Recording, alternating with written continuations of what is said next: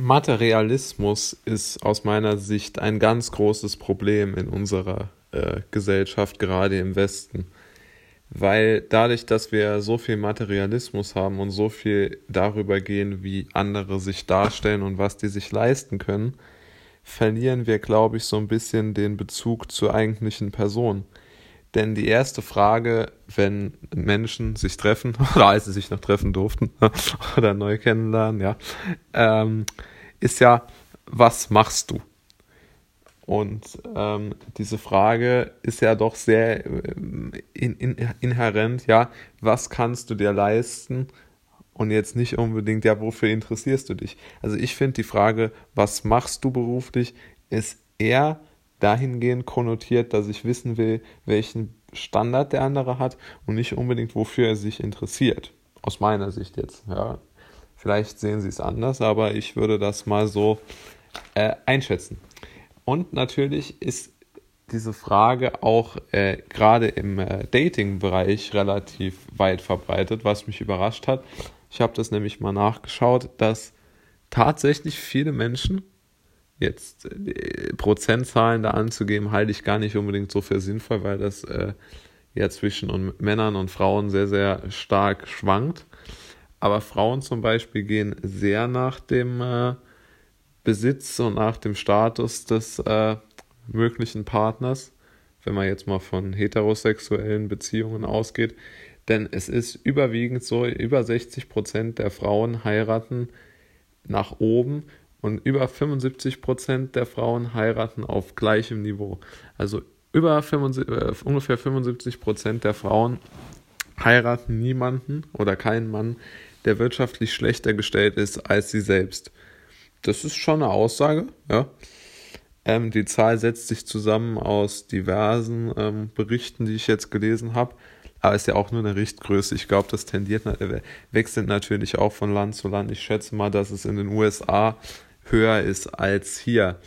Und ich denke aber auch, dass diese Situation die Freiheit der Menschen extrem einschränkt, ja. Weil wenn du dir jetzt immer wieder vornimmst, Kredite aufzunehmen oder von mir aus auch Leasingverträge, was ja nichts anderes sind als Kredite, um ein Auto zu kaufen, um dann irgendjemanden zu beeindrucken, dann hast du ja das gleiche Problem wie davor. Denn du musst ja jetzt nicht nur deine, deine, deine, dein, also du machst ja nur noch Dinge, um aufzufallen oder um deinen Status zu erhöhen, aber du hast keine Substanz. Und ich glaube, es ist wichtig, dass man die Substanz über den Status stellt. Und, äh, und ich glaube, das machen die wenigsten, wenn sie sich ihre Konsumentscheidungen überlegen. Denn wenn man sich die Frage zum Beispiel stellt, Eigenheim oder Miete, ist ja wirtschaftlich gesehen ganz klar die Miete wesentlich attraktiver. Aber das Eigenheim lockt natürlich, weil man damit besser angeben kann. Wenn man sich das leisten kann, ist das natürlich auch okay. Aber ich denke, wir werden jetzt im Zuge von Corona und den wirtschaftlichen Verwerfungen, gerade im, im mittelständischen Sektor, die ich im September, Oktober erwarte, noch ganz schön was sehen, was äh, Pleiten, äh, Privatinsolvenzen geradezu äh, angeht und wo dann die selbstgenutzte Wohnimmobilie auf Kredit sehr großen Anteil am Verlust der eigenen Wirtschafts, äh, sagen wir mal, der eigenen wirtschaftlichen Handlungsfähigkeit einfach auch haben wird. Ja? So. Jetzt gehen wir mal wieder zum äh, nächsten Punkt. Ich glaube, dass die größte Gefahr von Materialismus tatsächlich auf junge Männer so zwischen 20 und 35. Äh, also, dass die am meisten betroffen sind. Denn die müssen ja noch, sagen wir mal, den ganzen, äh, oder in der Regel zumindest, den ganzen, äh, ja, nennen wir es mal, den ganzen Berg besteigen, ja.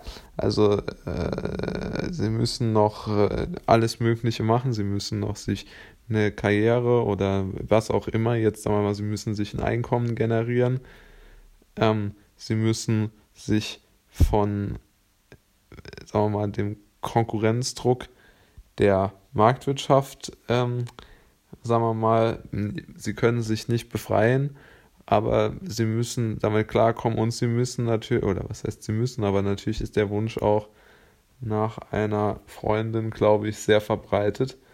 Und dem nachzukommen ist, glaube ich, gar nicht so leicht, denn wenn man sich das mal anschaut und wenn ich, ich meine, äh, wenn ich jetzt mal von mir ausgehe, ich habe das auch äh, beides äh, nicht. Und das ist schon eine, eine, belastende Situation, weil man natürlich immer sich äh, vergleicht, ist ja auch ganz klar. Und äh, je schlechter man dabei wegkommt, desto schwieriger wird es, ja. Und ich denke, Glück ist so ein bisschen ähm, Realität minus Erwartung, wenn man das auf eine Gleichung runterbricht. Also Glück ist Realität minus Erwartung. Aber äh, ich, ich würde auch bei mir sagen, dass da die Erwartung wesentlich höher war als die Realität.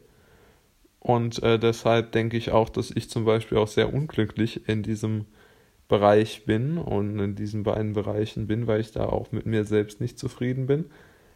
Aber ich denke, dass es den meisten Männern zwischen 20 und 35 so geht, wenn ich ganz ehrlich bin. Weil ich glaube, man geht immer davon aus, dass man selbst so wahnsinnig viel schlechter ist als andere. Aber das ist, glaube ich, ein Irrglaube.